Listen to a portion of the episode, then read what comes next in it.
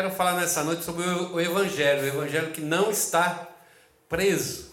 E eu quero ler com você 2 Timóteo 2, de 8 a 10, que nós lemos um, um relato é, dado por o apóstolo Paulo, do que ele estava sentindo naquele momento da sua vida. Diz assim: Lembrem de Jesus Cristo, que foi ressuscitado, que já era descendente de Davi, de acordo com o evangelho que eu anuncio. E é por causa disso que eu sofro e até estou acorrentado como se fosse um criminoso. Mas a mensagem de Deus não está presa, e por isso eu suporto tudo por amor ao povo escolhido de Deus. Faço isso para que eles possam ganhar a salvação que está em Cristo Jesus e que traz a glória eterna. Vamos orar a Deus nessa noite pedindo que Ele abra os nossos olhos, que a gente possa enxergar em todos os momentos, todas as situações, a glória, a mão de Deus, o cuidado de Deus, a graça de Deus, que é muito importante que a gente entenda, compreenda que Deus está presente na nossa vida em todos os momentos. Não somente nos momentos bons e felizes, mas nas situações mais difíceis da nossa vida. Vamos orar, Pai. Nós oramos e agradecemos nessa hora, Senhor, pelo cuidado e graça que sempre recebemos de Ti, porque o Teu Espírito Santo sempre abre o nosso entendimento, o Teu Espírito Santo sempre trabalha em nosso coração e nos impulsiona, Senhor, segundo a Tua vontade e Seu querer. E nesses momentos de dificuldades, de luta que nós passamos, Senhor, periodicamente nas nossas vidas, ó nós podemos ter essa sensibilidade de perceber o mover do Teu Espírito Santo, perceber o Teu cuidado, Senhor, com as nossas vidas e, acima de tudo, perceber que Tu contas conosco, Senhor. Que Tu precisas, Senhor, que nós façamos e façamos bem a nossa parte no acordo que fizemos com Cristo Jesus. Que Tu possa abençoar nessa noite, abrindo o nosso entendimento e que aquela sabedoria que vem do alto possa encher a nossa vida agora para que a gente saia daqui edificado nessa noite, Pai. Em nome de Jesus, nós oramos e agradecemos. Amém. O apóstolo Paulo, quando escreveu essa carta, ele já estava preso, já no, praticamente no, na finaleira da sua vida, ele segunda, já estava na sua segunda prisão em Roma.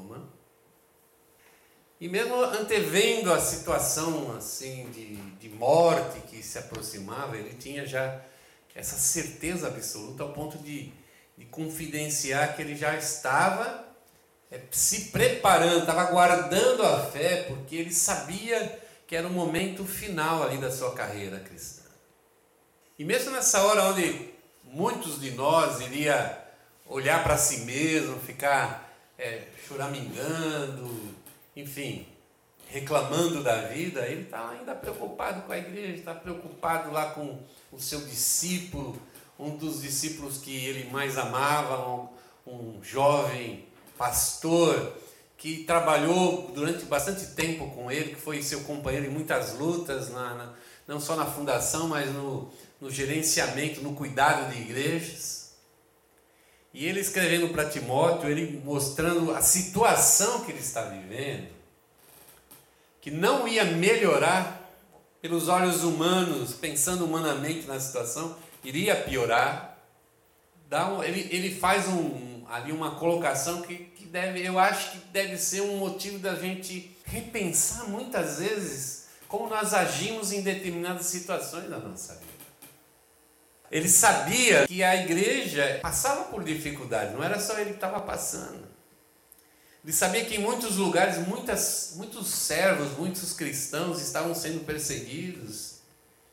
Mas ele sabia também que, apesar dele ele estar preso, sem liberdade, ele sabia também que era um momento de a gente olhar profundamente para a nossa fé a nossa disposição de viver o cristianismo, mesmo em situações adversas, e acima de tudo, usar o que a gente tem chamado a, a lente de Cristo, esse viés divino, essa maneira da gente enxergar todas as coisas da, da nossa vida, tanto a atual como a, a nossa vida futura e também a nossa vida passada, por uma reinterpretação dada por Cristo Jesus.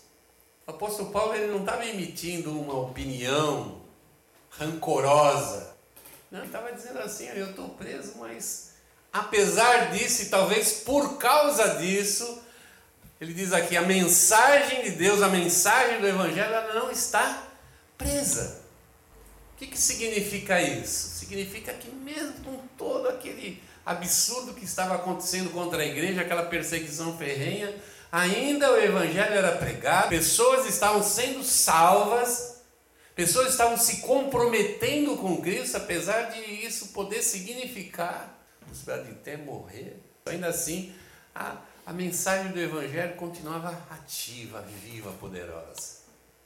Eu fico pensando que se nós olharmos um pouquinho a situação que nós estamos vivenciando, que não, galera, é, é uma maneira bem assim exagerada da gente tentar usar os fatos que nós vivemos hoje para tentar comparar com a situação da igreja lá no primeiro século da história cristã. As situações que nós vivenciamos, de alguma maneira as igrejas quase que foram fechadas. Elas foram impedidas de se reunir. A gente passou um período bem sério, principalmente num, num, num, primeiro momento da pandemia, onde praticamente a gente teve que depender da espiritualidade individual de cada um, da vontade, da motivação pessoal de cada um. Não tínhamos mais como ter esse contato, nos reunirmos, sentimos a, a presença um dos outros, sentimos aquele compartilhamento, sentir a presença de Jesus através da nossa unidade, da nossa união. Não tinha um carinho, não tinha um afeto, apesar que Hoje, graças a Deus, a internet nos ajudou bastante nessa, nesse momento de crise. Mas nós podemos dizer que a igreja ela ficou assim, num stand-by, ela ficou funcionando mesmo no, no mínimo da sua possibilidade. Isso nos faz pensar, e se amanhã depois, por acaso, acontecesse um, uma coisa muito pior conosco, em termos de cristianismo na nossa terra, uma perseguição, como foi na igreja primitiva, ou uma guerra, ou alguma coisa que nos impedisse de estarmos nos reunindo, estarmos nos ajuntando para adorar, para servir o Senhor, para nos confraternizar também, que é, uma, é muito fé. O que seria da nossa vida, o que seria do Evangelho da nossa vida, o que seria da nossa, da nossa fé? Eu tenho falado desde o início da, dessa situação é, grave que nós vivemos, que infelizmente o Covid não, não ia levar somente vidas no sentido físico, mas ia levar vidas também no sentido espiritual. Infelizmente. Quem estava já adoecido, quem estava longe de Jesus, estava tocando a sua vida, assim, descompromissado, com certeza, é confrontado diretamente na sua fé e, lamentavelmente, muitos vão perdê-la, muitos vão morrer espiritualmente. E eu gostaria que a gente olhasse um pouquinho na visão do apóstolo Paulo, porque na visão dele, o evangelho não está e não pode ser preso, não pode ser impedido. E por que que Paulo pensava isso? Se a gente der uma, uma examinada no olhar de Paulo, a primeira coisa que nós vamos ver é que seu olhar ele fazia distinção sobre o ponto de vista de Deus. Como é que Paulo percebia isso, né? Paulo era alguém que entendia muito bem o propósito de Deus. Qual é o propósito de Deus hoje no mundo? Alguém pode pensar, ah, Deus quer julgar, Deus quer deve estar muito aborrecido com toda essa situação que vê do homem, esse afastamento do homem de Deus, toda essa, essa onda de imoralidade e rejeição à vontade de Deus. Deus deve estar muito bravo, muito distante, mas isso é exatamente uma grande mentira. Até por causa de tudo isso, Deus está totalmente próximo, totalmente presente nesse mundo, desejoso de salvar a todas as pessoas. Como diz lá em 1 Timóteo 2, 2,4. A vontade de Deus é que todos se salvem. Hoje não existe um juízo de Deus sobre o ser humano. Deus, ele é, trouxe sobre nós o tempo da graça, o tempo onde Cristo anunciou a sua salvação e a sua igreja hoje está divulgando, está espalhando essa mensagem do amor de Deus, a mensagem salvadora. Por outro lado também, se você olhar, e o apóstolo Paulo também percebia muito bem isso, também o propósito de Cristo, dado na sua ordem aos seus discípulos, que se encontra lá em Mateus 28, nos últimos versículos do Evangelho de Mateus, você vai ver que Jesus dá uma ordem imperativa ali aos seus discípulos. Eles vão pelo mundo inteiro fazer discípulos, batizar esses discípulos e ensiná-los a viverem como cristãos. Deus quer que todos se salvem. Cristo nos recrutou para isso. Nos chamou para isso. Então, o propósito não é afastar o homem, mas é trazer para si novamente o homem. E o apóstolo Paulo, mais do que ninguém, fez do propósito de Deus e do propósito de Cristo o seu próprio propósito de vida. Para que, que o apóstolo Paulo vivia? Para anunciar a salvação que há em Cristo Jesus. E fez isso até as últimas consequências, até ser martirizado. Mas é interessante que se você pega esse final de vida, principalmente, os seus textos, você não percebe uma frustração com o que estava acontecendo, muito pelo contrário. Ele se sentiu um agraciado, um favorecido por Deus de, de o Senhor ter confiado a ele uma obra tão especial, uma obra tão maravilhosa. E eu separei algumas coisas aqui a respeito desse olhar de Paulo pelo ponto de vista divino para a situação que ele estava vivendo. E a primeira coisa que, que me veio à cabeça é que ele não acreditava no acaso. Tipo assim, ele foi perseguido, foi açoitado, preso. Ele foi muito confrontado na, na, na sua maneira de viver, mas em nenhum momento ele perdeu a visão da soberania de Deus na sua vida. Ele sabia que por trás de tudo aquilo, de tudo aquilo, ainda existia o propósito e a vontade de Deus. Ele sabia, nos seus escritos ele deixa muito claro, que ser igreja significava entrega, sofrimento, é, renúncia. Você colocar acima dos seus interesses outros interesses muito mais importantes as situações que estavam acontecendo não foram produzidas por Deus, mas também não pegou Deus desprevenido. Deus continuou agindo presente na sua igreja, apesar de toda aquela perseguição. A segunda coisa que eu vejo ali, que eu acho também importante, é que ele não acreditava no determinismo. O que é o determinismo? Achando que, que, que Deus já traçou um destino que tudo já está já tá lá pronto, determinado nas nossas vidas. Que não há uma, uma possibilidade de acontecer algum tipo de mudança. Não, ele entendia que o Deus que nós servíamos, o Senhor a quem nós nos submetíamos e nos submetemos, ele é capaz, poderoso para mudar o futuro, não somente da nossa vida hoje, aqui agora, mas do nosso futuro eterno. A palavra de Deus aponta para a eternidade. Nós focamos muito nessa vida aqui, nos esquecemos que isso aqui é só um momento de passagem. Que aquilo que Deus nos tem prometido está nos esperando na eternidade. Nosso reconhecimento, quando a gente não tem aqui na terra, a nossa recompensa quando nós não temos aqui na terra, quando nós vivemos às vezes com dificuldade, lutamos para cumprir os nossos compromissos, lutamos para poder manter a igreja funcionando, mas que vai haver um momento que as coisas vão, Vamos mudar. E por quê? Porque Deus não nos abandonou. Deus está ansioso para mudar o nosso futuro. Deus está ansioso para mudar o nosso agora. Nós temos falado sobre isso bastante. Nós entendemos que precisamos mudar. Nós temos melhorar muito o nosso trabalho cristão, nosso comprometimento com Cristo. O que nos falta simplesmente é nós permitirmos que Deus nos dê para um outro momento da nossa vida. Também, ele não pensou que aquela situação que ele estava vivenciando ali, e quando ele escreveu essa carta, ele está, ele diz assim: Estou acorrentado.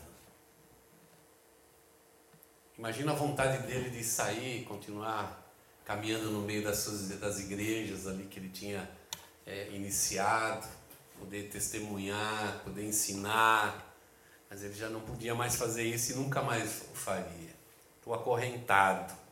Mas ele sabia que aquele, que aquele sofrimento não era meramente um, uma perseguição humana. Não. Apesar dele ter sido odiado, caluniado, açoitado, preso, jamais ele, ele enxergou naquelas pessoas que o, que o perseguia como as que eram responsáveis pela situação que ele vivia ele sabia que aquilo tinha um propósito muito maior da parte de Deus. E que Deus, apesar de tudo, continuava firme na soberania da sua vida. Aqueles homens não eram responsáveis dele, dele estar ali. De alguma maneira, era a sua submissão à vontade de Deus. Eu lembrei outro dia que, quando ele estava retornando para Jerusalém, tomou a, a direção de Jerusalém, ele foi avisado pelo Espírito Santo que ele seria preso. Seria preso. E às vezes a gente pensa em, nossa, o Espírito Santo avisou ele e ele não quis saber, né? Continuou sabendo que. Na verdade, ele sabia que ia ser preso. O Espírito Santo estava dizendo para ele: você vai ser preso, mas tenha certeza que eu vou estar presente com você. Tenha a certeza que Deus continua no comando, que Deus continua soberano. Tanto que você vê nas prisões, você não vê ele reclamando, muito pelo contrário, vê ele dando testemunho da sua vida. Vê ele louvando a Deus no cárcere. Vê ele evangelizando os soldados que eram colocados para tomar conta dele.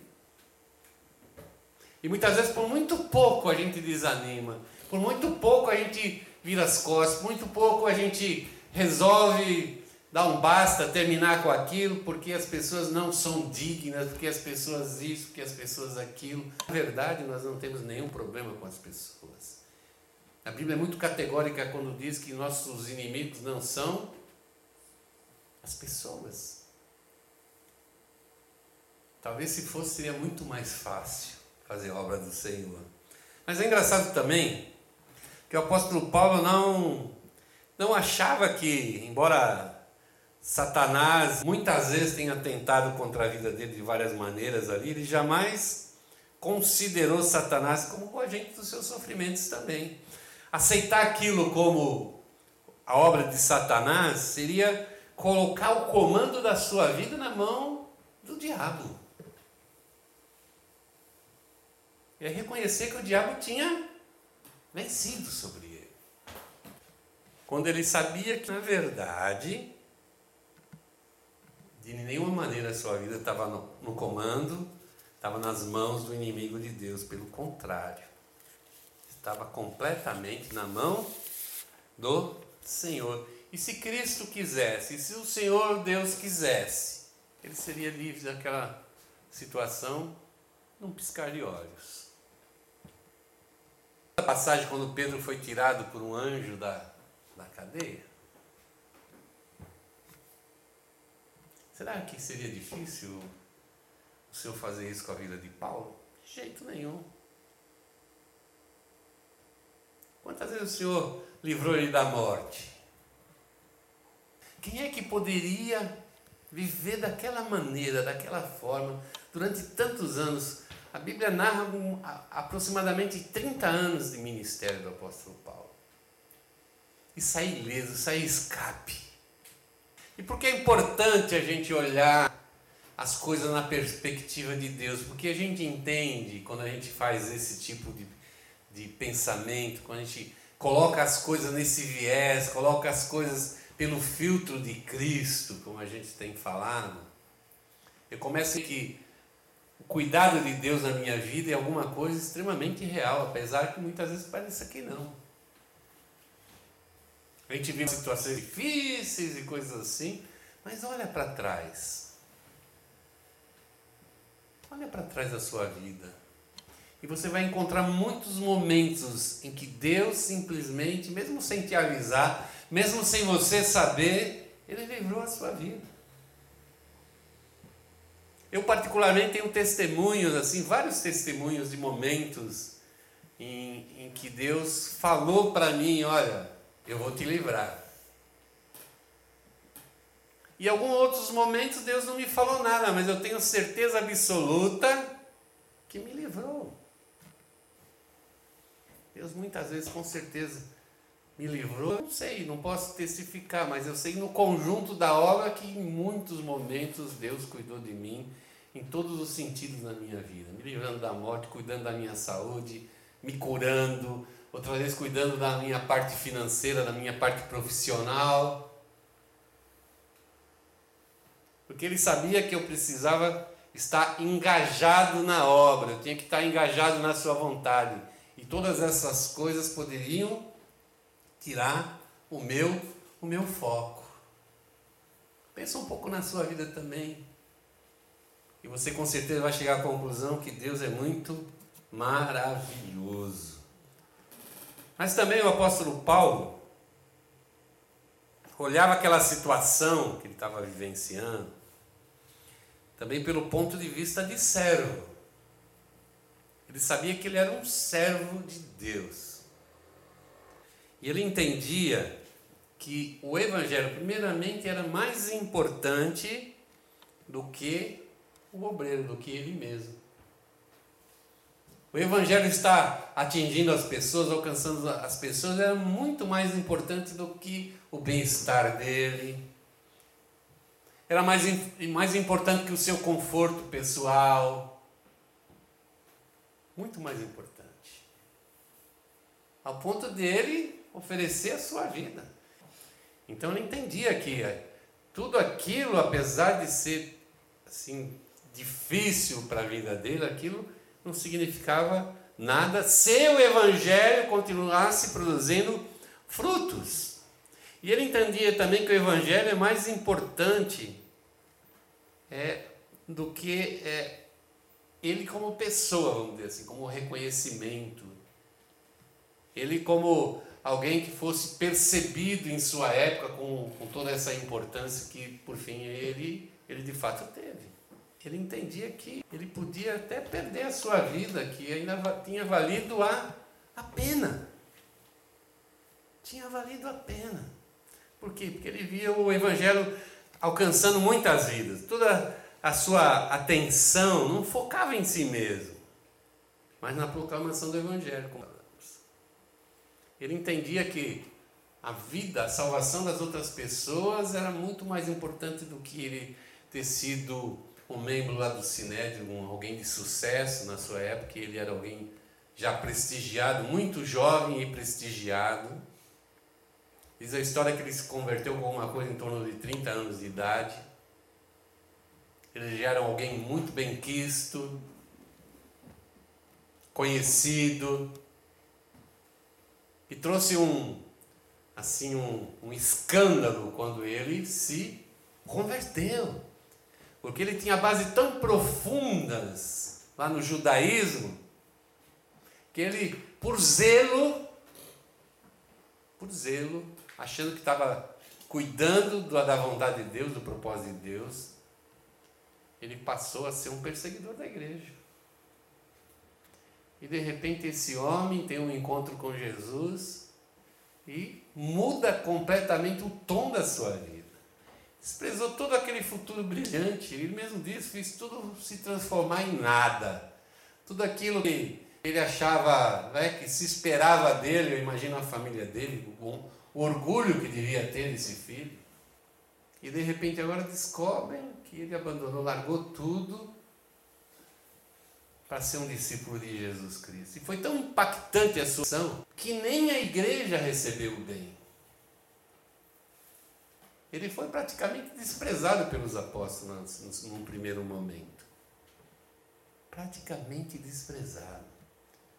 Imagina o medo que eles deviam ter do apóstolo Paulo, dele ser alguém que um infiltrado. E mesmo assim, mesmo ele sendo assim meio que desprezado, meio colocado de lado, meio abandonado, ele não abandonou a sua a sua fé. Não abandonou. O encontro com Cristo foi tremendo na sua vida. E foi o, o tempo dele ser preparado para ser levantado, como ele mesmo diz, um apóstolo abortivo, alguém que veio, um apóstolo que veio fora de tempo, temporão. E ainda assim, com muita contestação, a gente vê, pelo menos umas duas vezes ali na sua história, ele sendo contestado e sendo discriminado como apóstolo como apóstolo. Mas mesmo assim, apesar disso, apesar disso, ele queria ver almas salvas. Todo o seu pensamento girava não em torno dele mesmo, mas em torno do seu serviço a Jesus Cristo. Para terminar, não importava se ele vivesse ou morresse. Não importava isso que importava é que ainda na sua morte Cristo fosse anunciado. Isso é o que importa. Independente de eu estar muito bem, muito feliz, ou estar triste, ou estar passando por aflições, eu não, não tenho no que me preocupar. Não importa se eu estou lá com uma conta gorda lá no banco, se eu não tenho um tostão furado. Portanto, que você continue anunciando Jesus Cristo através da sua vida. Vamos orar, fique de pé.